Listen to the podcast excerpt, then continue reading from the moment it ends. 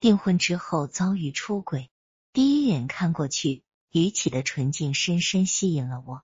他扎着马尾辫，穿着略显稚气的学生装，大眼睛镶在白净的脸庞上，活灵活现的闪烁。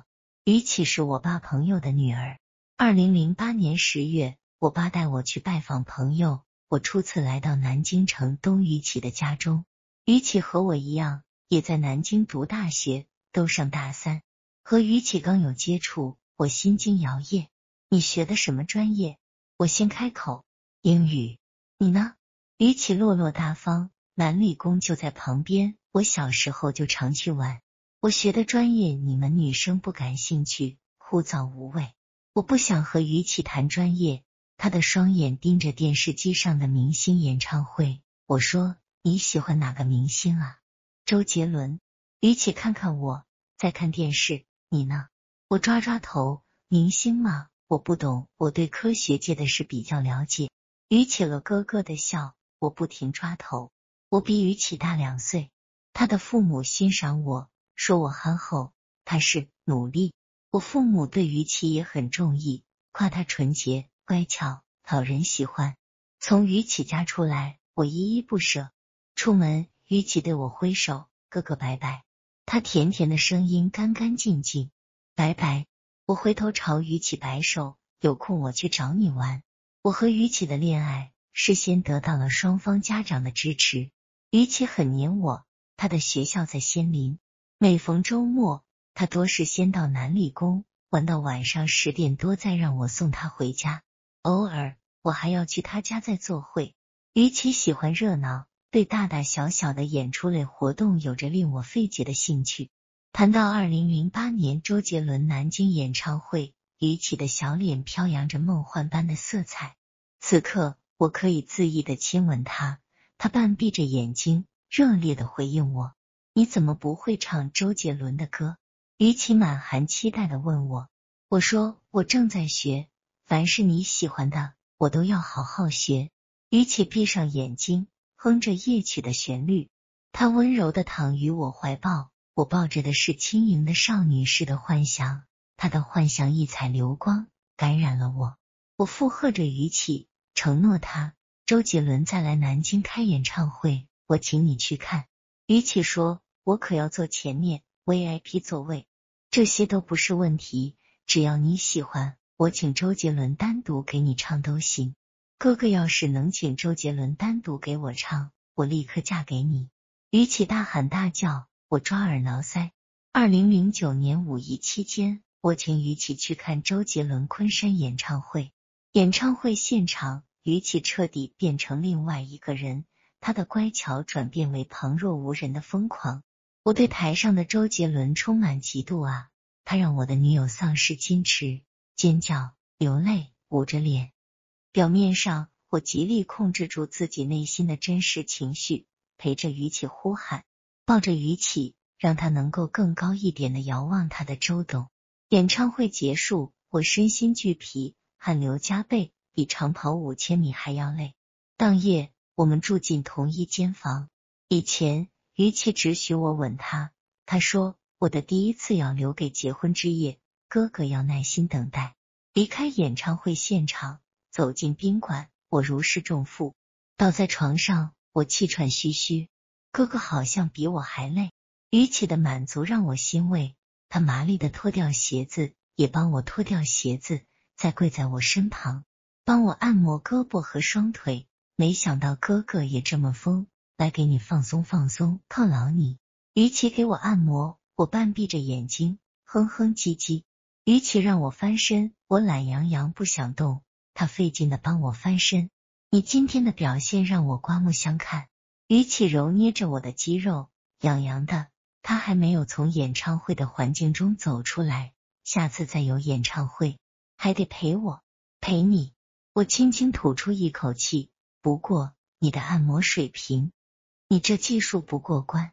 于启说，平时都是我爸给我妈按摩，我看来的，还说我不过关。那你来给我按摩，让我见识一下。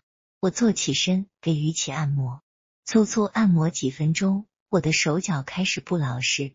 忍不住在于启身上乱摸，没想到于启没有半点反对，他学着我刚才做出对按摩充满享受的样子，哼哼唧唧，直到我细腻的脱去他的衣服，他始终默默的配合我，直到我第一次拥有他，他用咬牙的疼痛向我献出他的青春和初夜，我心花怒放，对周杰伦的好感忽然涌上心头。从昆山回南京，于启乖乖的缠着我的胳膊。对我的依赖空前加强，看着窗外一晃而过的风景，我感动于自己的女友像小鸟一样依偎我，像依偎天空。我说就要毕业了，我们可以结婚。要想结婚的话，是不是要先订婚呢？于琦很好奇，曾经结婚是个很愈远的话题，现在我们也到了结婚的年龄和火候了。拿到毕业证，我和于琦同时参加工作。二零零九年八月，双方的家长比我们还积极，在中山东路一家酒店为我们订婚。于琦穿着白色的连衣裙，如出水芙蓉，她的脸上褪去去年尚存的稚嫩气息，俨然已是一位花枝招展的女人。于琦深情的对我说：“你可要对我负责到底，好好爱我，珍惜我。放心好了，我会好好对你。”于琦紧靠着我的臂弯。我真想就这样拥着他一生一世。我的家人出钱在河西为我们买下一套一百多平米的婚房，房产证写上我和于启的名字。于启的父母给我们买了一辆车，两人先好好工作，时机成熟就给你们办婚礼。这是双方家长一致的意见。大人们想问题比较复杂，他们相信姻缘的生辰八字等等。给我们的规划是工作一年再结婚，时间在二零一零年八月前后。我还没有驾照，我们的车子多是于琦在开。二零一零年五一，我和于启约好去西塘玩，后来我临时有事去不了。本来于启没说啥，他开车去城东回自己家。五月二日早晨，我打于启电话，关机。中午我再打，他说在上海。去上海怎么不和我说一声？我不太高兴。去干什么？和谁？一个人，就是想出来转转，啥事没有。于启压低自己的嗓音：“你在干嘛呢？”我说：“想让你接我的，你偷偷摸摸跑上海去了。接你去哪？”于启反问我：“打车。”他突然挂断电话，我再打过去，对方已关机。纳闷之余，我打电话给于启妈妈。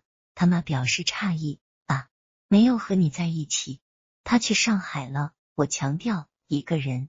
下午，一个显示上海区号的号码打到我手机上，刚手机没电了，现在正充电。打个电话和你说声，我晚上回南京。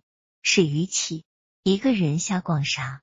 我不太相信于启真是独自一人。早点回来。我去城东，到于启家，打开他的电脑。查他聊天记录，这是我突发的灵感。于启的 QQ 聊天记录被删除了，他很细心，可这难不倒我。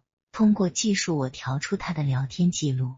于启和一个叫潇洒哥的网友聊得火热，两人相约今天在上海见面。潇洒哥说：“我在城城路城城宾馆城城号房间等你。”我脑门充血，眼前昏暗，耳边轰鸣。